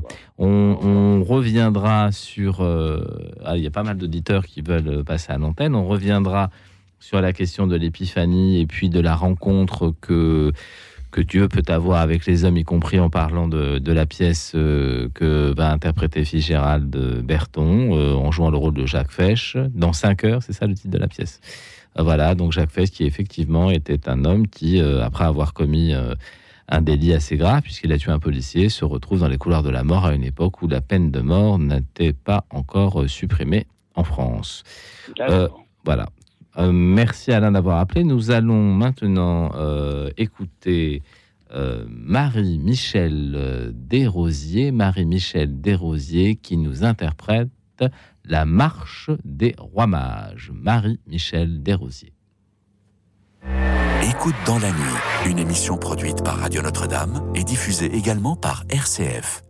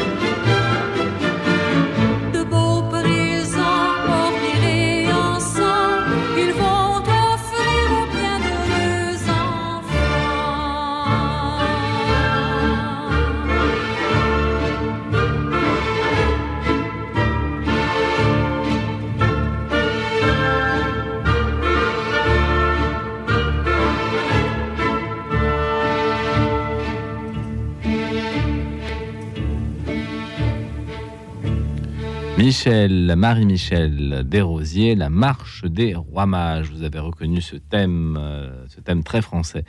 Marie au téléphone qui nous appelle de Paris. Marie Bonjour. Bonjour. Bonsoir Marie. Merci à, vous trois. Euh, alors oui, j'aimerais bien euh, revenir encore sur les, les cadeaux, on va dire plutôt les offrandes quand même. les offrandes. Ah. Alors, est-ce qu'il y a un lien euh, entre les offrandes euh, à la messe et puis les cadeaux des mages? Non, je ne sais pas. Alors, je ne suis pas une très très grande pratiquante, si tu ne connais pas grand-chose, mais enfin bon. Euh, mais oui, il y a, je crois, derrière ces trois offrandes, peut-être quelque chose qui peut nous parler de notre propre équilibre, notre recherche d'équilibre dans la vie. Et, et je pense aussi peut-être que les rois savaient ce qui allait arriver à Jésus et, euh, ils veulent lui donner le plus de force possible. Alors euh, l'or pour qu'il ait un corps, un cœur courageux, euh, un cœur courageux et euh, on dit un, un cœur d'or quoi. Hein, que, ah oui, en ce sens, oui. Oui, et, et, courageux, et courageux aussi. Oui, euh, l'encens évidemment pour que les pensées s'élèvent plus, plus facilement vers Dieu, oui, voilà. Et la myrrhe, je crois que dans la Bible, c'est il y a la myrrhe et l'aloès. Euh, ce sont des plantes qui guérissent, qui guérissent. Euh, et comme il va être amené à, à faire beaucoup de guérisons sur son chemin, euh, il veut lui donner le plus possible des forces, quoi, pour ça. Oui. Et ça me parle à moi aussi pour essayer d'équilibrer tout ça dans ma vie, quoi les pensées, le cœur, et puis, euh, et puis la guérison autour de moi, ce que je peux faire, quoi. Mais c'est une interprétation qui est très, très valable, je trouve. Est-ce que vous voulez poser une question au père qui est là, ou alors à Fitzgerald qui vous écoute hum, euh, Vous dites que vous n'êtes pas très pratiquante. Alors qu'est-ce que vous dites par pas, très, pas très pratiquante Vous n'allez pas beaucoup à la messe Oh là là, c'est pas bien. non, pas beaucoup, mais euh, oui, j'essaye de. Mais ça vous intéresse et à la fois vous êtes un peu éloigné. Comment ça se passe alors? Dites-moi. Euh, ben alors voilà, ce que je voulais dire aussi, mhm. euh, il me semble que ces trois rois, ils viennent de régions très différentes. Je ne sais pas où est-ce qu'ils se sont rencontrés sur le chemin, mais il y en a un qui vient d'Afrique, un qui vient du continent asiatique, je crois. Alors ça, c'est un peu. Alors ça, Marie, c'est un peu la, ah. la légende. C'est un peu le ah de la volonté que dans l'Église, on a eu d'en faire des personnages exotiques et qui viendraient de, de, tous les endroits du monde. En réalité, on ne sait pas très bien de quel endroit ils viennent. Mais ah. euh, comme le disait Fitzgerald Laurenthem, il y a la question de la mondialisation. On n'a pas attendu les Américains pour être mondialisés. Donc, euh, effectivement, il y avait déjà quelque chose dans l'Antiquité où les gens pouvaient euh, se déplacer beaucoup et parcourir même de très longues distances c'est un peu le sens de, des rois mages qui viennent de très loin pour adorer Jésus et peut-être d'endroits extrêmement différents. Mais on ne sait pas vraiment. Ah, Et on peut l'interpréter comme mhm. étant une volonté de dire voilà, Dieu euh, va chercher les gens où ils se trouvent, quels que soient les endroits, parce que le, Dieu est, partout et que la foi est universelle. Donc ça, ça peut être tout à fait une, lecture. Mais après, moi, ce que, oui. Enfin, oui. Ce que je pensais aussi, c'est peut-être que euh, vers ce Jésus, euh, cette force immense, ils viennent justement de tout, de toute la terre, comme si euh, finalement ils, amènent tout, toute la toute la sagesse de tout tout l'univers quoi finalement vers ce Jésus euh, enfin voilà, enfin c'est un peu. Mais c'est, moi je trouve ça, c'est de l'interprétation théologique hein, pour quelqu'un qui pratique pas beaucoup. Euh, hein, vous avez des hmm. réflexions théologiques. Ah non non non, mais je recherche quand même, je recherche. Oui, je, crois bien que vous recherchez. Alors est-ce que vous voulez poser une question au père qui est là et qui vous écoute? Alors il y a aussi euh, un tableau qu'on m'avait donné que j'aime bien. je crois que c'est de Vézelay, mais j'en suis pas sûre. où on voit les trois rois qui sont endormis et je ne sais pas si vous voyez ça, et il y a un ange qui vient les réveiller et qui touche un peu sous le nez de l'un des, des, rois. Et euh, je me suis demandé pourquoi, enfin, ils dorment, ils dorment, ces rois, et euh, comment ça se fait que à Vézelay, il y ait ce, tableau, enfin, cette, euh, fresque, je sais pas. Alors je ne vois pas très bien, mais Vous le, voyez le- pas non, mais le père Non. Albert peut-être euh, voit un peu mieux que Sinon, moi. c'est pas grave. Il doit, non, mais il doit voir sûrement beaucoup C'est- mieux que moi. Alors, c'est- On va- il va vous dire Il ça. faudrait qu'on recherche euh, le Ouais. tableau, mais euh, euh, ça fait certainement allusion au songe des mages Ah oui, c'est pour le ça, retour. c'est ça. Ah, et, voilà, d'accord, et- oui. et comment dire, euh, euh, ce qui est assez extraordinaire, parce que ils avaient aucune raison de ne pas retourner voir Hérode pour lui dire où était l'enfant, et ils ont, euh, ils sont avertis par songe de retourner directement dans leur pays. Ah et, oui. et donc, euh, du coup, c'est euh, euh, vraiment aussi le signe d'une confiance et d'une obéissance à la, à, à la, à la parole de Dieu qui est tout à fait extraordinaire. Ils ont la porte de leur cœur ouverte, quoi. C'est-à-dire qu'ils ils, ils- ils- ils font les choses un peu dans le sens de, de ce que le Seigneur leur révèle. Hmm. Et, et pourtant, c'est des, mages, c'est donc certainement scientifiques de l'époque, mais euh, il y a quelque chose de très beau hein, dans, le, dans le songe des mages. euh, ça veut dire que euh, le, le Seigneur protège cet enfant et, et en même temps, il permet que la révélation soit portée au, je ne vais pas dire aux quatre coins du monde comme il y en a que trois, mais Dans toutes les dimensions du monde. Oui, c'est ça. Hauteur, profondeur, largeur. Voilà. Hmm. Marie, est-ce que Ah, vous merci voulez. beaucoup. Mais je vous en prie, est-ce que vous voulez en profiter encore un peu Parce qu'il y a d'autres auditeurs euh, qui nous attendent. Oui, non, j'ai laissé la place. Hein. Merci beaucoup. Et puis, euh, ça, ça met en route toute notre réflexion, quoi. Donc, c'est. C'est bien pour l'équilibre en fait. Euh, ouais, l'or, le- l'enfance et la mire. J'ai j'ai toujours pensé que c'était Mhm. quelque chose pour l'équilibre de nos trois. Euh, j'ai pensé, Voilà. j'ai péché en pensée, en action et en volonté, donc pour équilibrer tout ça, quoi. Voilà. Ouais. Le meilleur moyen d'équilibrer tout ça, c'est l'Eucharistie tous les dimanches près de chez vous. Ah oui, bon. Allez, au revoir, Marie. Merci, au revoir, au revoir. Je vous en prie, je plaisante, je plaisante. Mais enfin, vous verrez, il y a aussi des découvertes in- intéressantes à faire à la messe. Euh, Et merci de nous avoir bientôt. partagé vos réflexions. À bientôt, Marie. Nous avons Jacques au téléphone. Oui, Oui, Jacques. bonsoir Bonsoir, à Jacques. toute l'équipe. Merci pour votre émission. Je vous en prie. Euh, et en fait, euh, je vous appelle euh, donc parce que ce qui est la question qui se pose pour moi, c'est bon, les rois mages ont vécu l'expérience de l'adoration de Jésus Oui, et de et ensuite euh, on dit ils ne sont pas retournés voir Hérode, oui, ils ont pris un autre chemin. voilà. oui, tout à fait. Donc aujourd'hui, euh, pour nous, Oui, Euh, si on rencontre des Hérodes, euh, si on peut identifier des Hérodes de, de notre temps, oui. qu'est-ce que ça peut vouloir dire euh, prendre un autre chemin?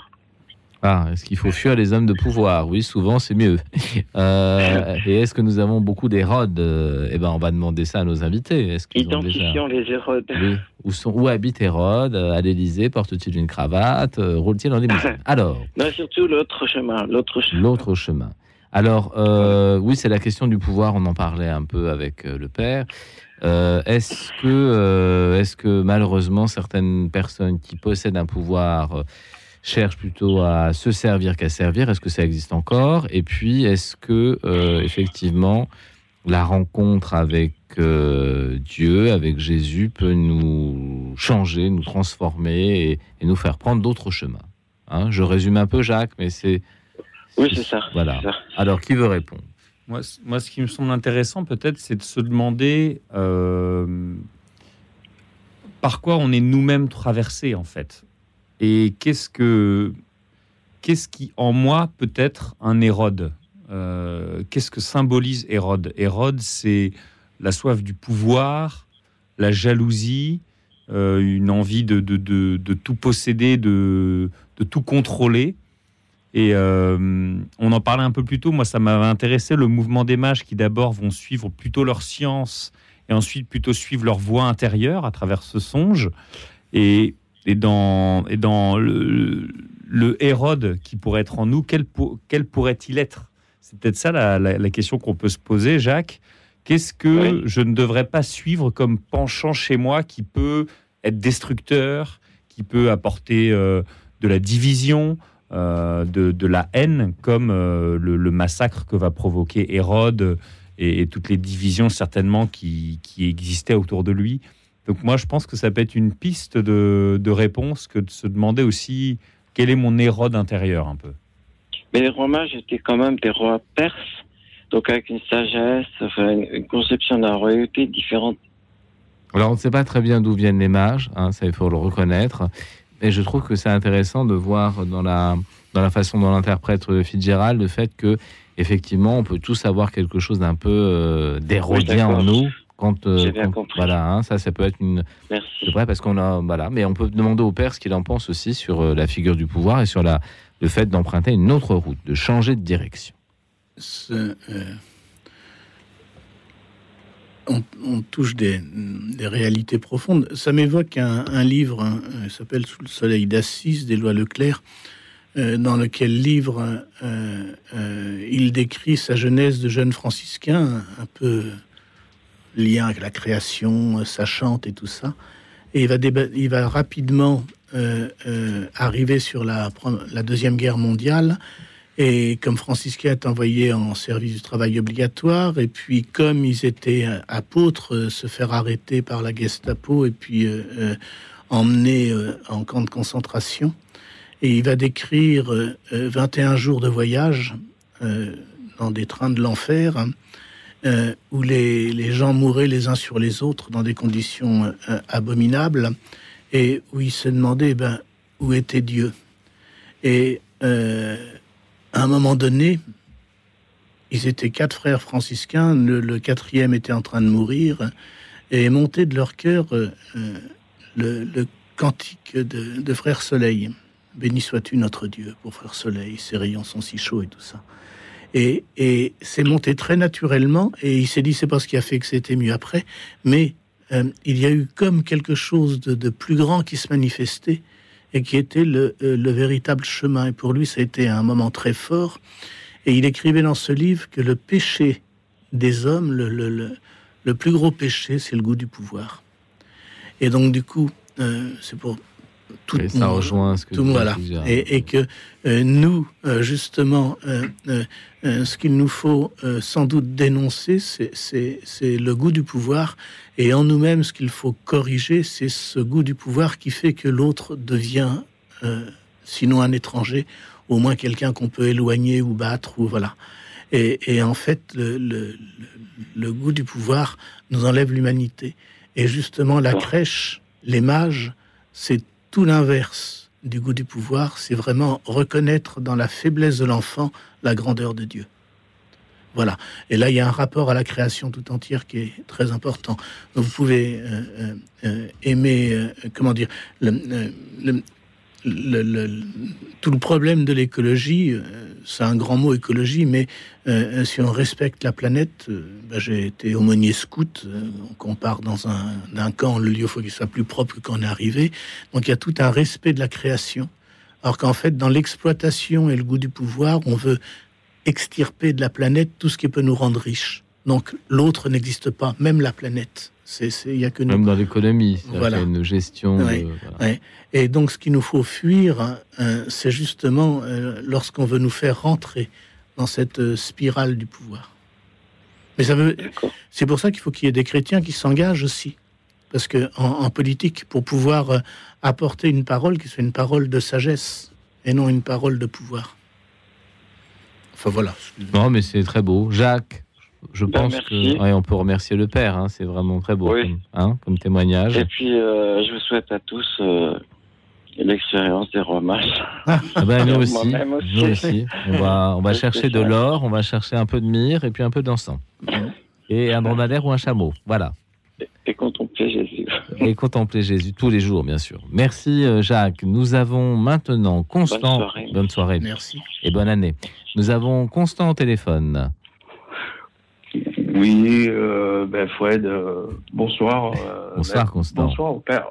Ouais, bonsoir. au père Albert et Fitzgerald. Bonsoir. Ben, ben, voilà, mais je, père Albert, j'ai une question.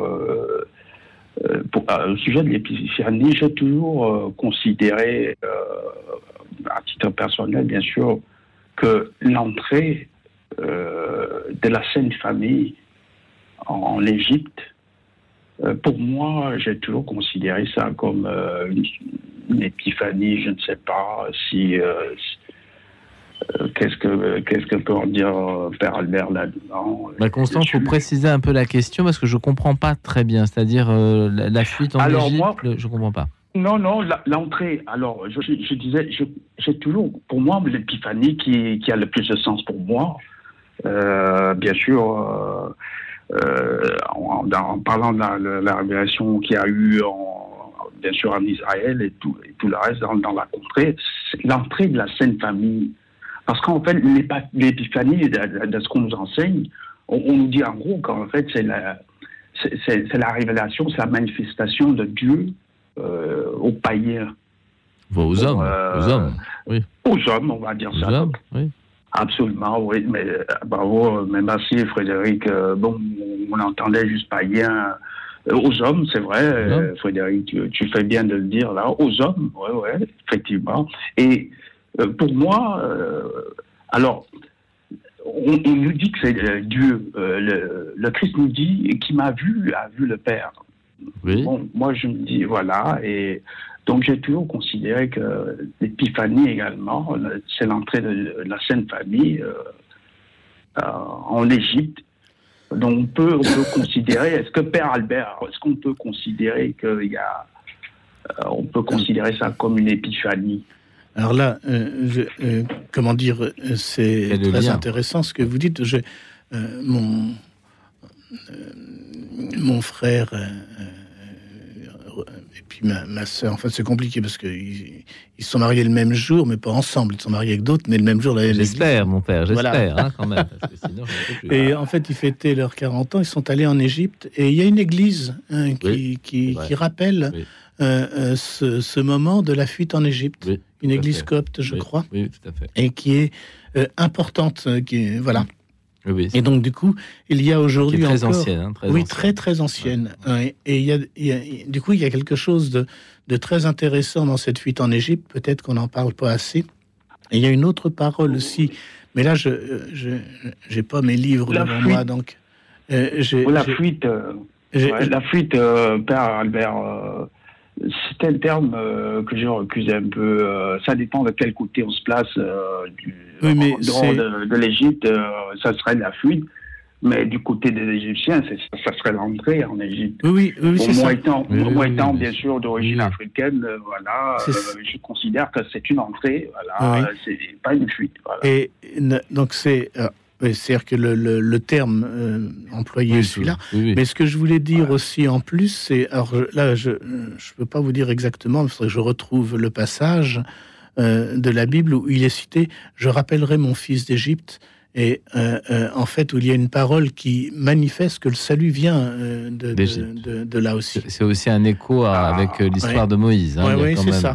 C'est ça. Et, ah, ben donc, oui, et donc il y a quelque chose, et puis de, du, peuple d'Israël qui était quatre siècles en Égypte, donc il y a un lien très fort. Et, mais j'ai du mal à vous répondre précisément parce qu'en fait, il faudrait que j'aurais dû. les, pères de, les pères de l'Église Constant voyaient dans les pères de l'Église voyaient dans le le, passage où la Sainte Famille part en Égypte pour échapper au massacre mm. et revient euh, un écho entre le, moment où Moïse libère le peuple mm. et revient d'Égypte. Donc euh, ça, ça voudrait dire que Jésus, d'une certaine façon, euh, est un nouveau Moïse. Il ne porte plus la loi de Dieu avec lui, mais il l'incarne. Il y a quelque chose comme ça. Voilà. Exactement. Mais une dernière question pour Fred. Excuse-moi, tu disais non, je disais simplement qu'il y a un écho entre euh, effectivement l'histoire de Moïse et, euh, l'histoire de Jésus. Voilà. Ils viennent tous les deux d'Égypte. Mais, hmm. Père Albert, aussi, est-ce que, je sais pas, c'est pas de la, je ne sais pas qu'est-ce que ça va être. Est-ce qu'on peut parler de primauté de la révélation divine de l'Égypte par le buisson ardent Alors, le, euh, euh, il y a quelque chose d'extrêmement important. Hein, tout, le livre de l'Exode, euh, entre, en en cette terre est incroyable. Hein. C'est entre Beersheba, mm. puis le, le, le, désert de, de, Paran, je crois, puis le, désert du Sinaï. C'est un chemin. C'est un chemin. Et c'est mm-hmm. vraiment ce chemin est emprunté par, par le peuple d'Israël. Et euh, euh, là, il faudrait que j'approfondisse, mais euh, il y a dans le livre de l'Exode, comment dire, l'Égypte est constamment présente. Et il y a Joseph qui va sauver le peuple d'Israël, qui va sauver ses frères les, les, et, son père, sa mère est déjà morte, mais et en les faisant venir dans le delta du Nil, euh, euh, pour qu'ils puissent vivre et manger parce que euh, il y avait plus de nourriture après les sept années de famine. Et donc du coup, l'Égypte a, un rôle très important et Joseph va être une image du Christ justement qui, vendu comme esclave, va devenir celui qui sauve ses frères. Oui, il ne se venge pas. Il se venge pas. Et alors, il cherche à se venger dans l'histoire parce que c'est pas vraiment Jésus. Mais au, bout du, compte, la réconciliation intervient. Donc c'est vrai. mais là, je peux pas vous dire. Euh, j'ai du mal à, parce qu'en fait, j'ai pas préparé le, sujet euh, sur ce point précis. Mais ce que je peux dire, c'est que euh, l'Égypte est très importante comme lieu où le peuple d'Israël va se développer. Et puis quand le pharaon va vouloir supprimer le peuple d'Israël, à ce moment-là, il y aura le la traversée du désert et puis euh, l'installation en Terre Sainte. Et le fait que Moïse ah, euh, franchisse euh, la mer rouge, ou présumée en tout cas une mer, qui nous fait comprendre qu'on passe à travers les eaux de la mort pour aboutir à une terre nouvelle, ce que les pères de l'Église ont vu comme une préfiguration de la mort et de la résurrection. C'est-à-dire qu'on passe à travers l'océan qui est pour le peuple juif un lieu hostile et puis on passe à travers la profondeur de la mer jusqu'à la sortie des eaux et à la résurrection, c'est-à-dire à la nouvelle terre, celle qui ruisselle de lait et de miel, donc une nouvelle vie en quelque sorte. Donc pour les pères de l'Église, c'était la préfiguration de la résurrection, ce passage, cette Pâque, puisque c'est la, c'est la Pâque juive d'abord. Voilà, Constant, je ne sais pas si ça répond. Ah ben oui, ben, ben, Père Albert, j'ai beaucoup. Alors Constant, Constant, euh, Constant, restez, Constant, restez en ligne, car nous allons écouter maintenant le dernier thème de notre émission. Sol Gabetta, interprète violoncelliste, qui va nous interpréter le chant des oiseaux, qui est une pièce musicale écrite par Pablo Casal, violoncelliste et chef d'orchestre espagnol. Sol Gabetta.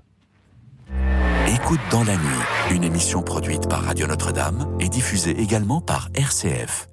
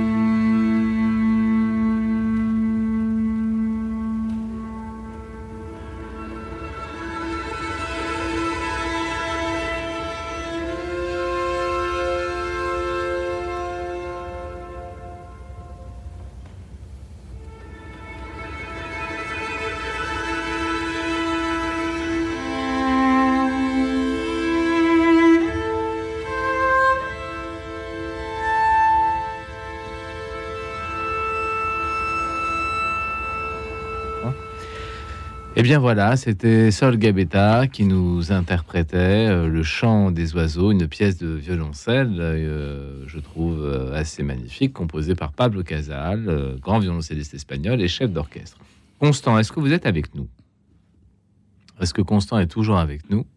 Oui, je suis toujours là. Alors Constant, oui, hors, antenne, eh ben, c'est très bien. Hors antenne, puisque quand le PSG joue, vous êtes moins là, hein, Constant, j'ai remarqué. Hein, vous nous appelez moins quand le PSG joue. Hein.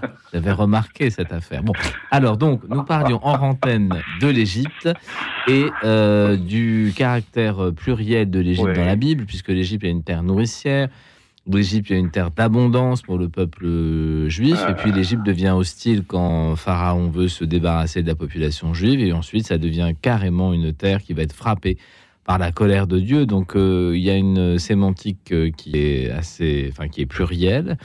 Mais euh, je me demandais en antenne si, pour vous, Constant, l'Égypte étant une terre africaine, la venue de Jésus en Égypte n'était pas d'une certaine manière la sanctification de tout le continent. Est-ce qu'il y a quelque chose comme ça?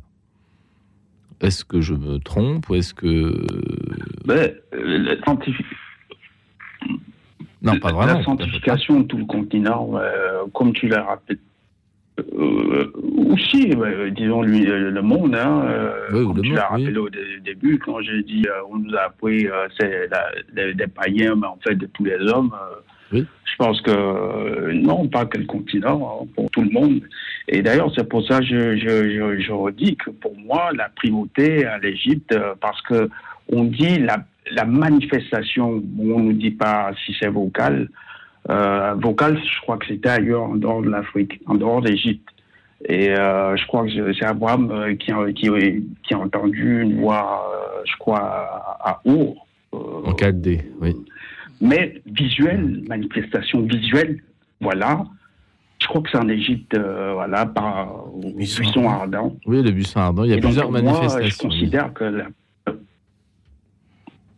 oui, Constant. Oui, euh, ben, si euh, Père Albert veut, bien m'éclairer là-dedans, euh, moi, je, ne connais que cette, cette histoire, en fait. D'une certaine manière, on pourrait dire que. Alors, Constant, on pourrait dire, d'une certaine façon, l'une des premières manifestations de Dieu dans l'histoire à Moïse, c'est le buisson ardent. Et effectivement, on mm. ne sait pas très bien où ça se situe, mais on peut imaginer que c'est pas très loin de, l'Égypte.